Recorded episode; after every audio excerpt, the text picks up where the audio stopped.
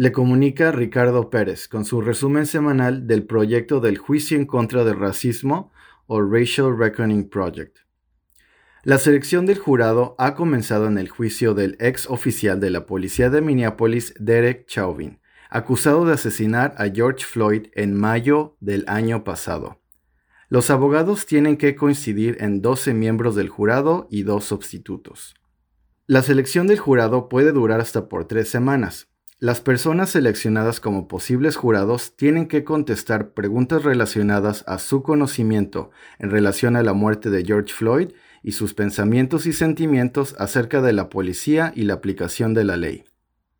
Miles de personas han participado en múltiples marchas a través de las ciudades gemelas exigiendo justicia para George Floyd. Muchas personas han expresado su preocupación acerca de cómo los abogados están escogiendo el jurado. Algunas de las personas seleccionadas como jurados tienen familiares quienes son policías.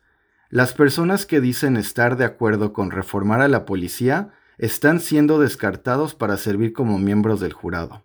El jueves, el juez Cahill reactivó el cargo de asesinato en tercer grado en contra de Chauvin. Un asesinato en tercer grado es definido como el asesinato involuntario de una persona a causa de un acto peligroso cometido con una mente depravada y sin respetar la vida humana.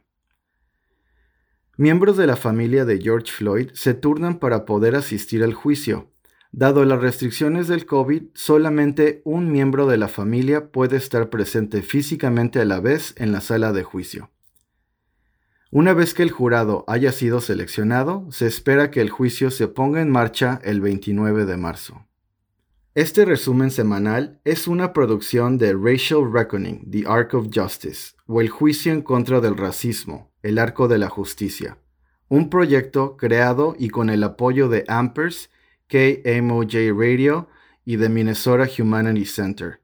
Puedes seguirnos en línea en Racial Reckoning MN .org.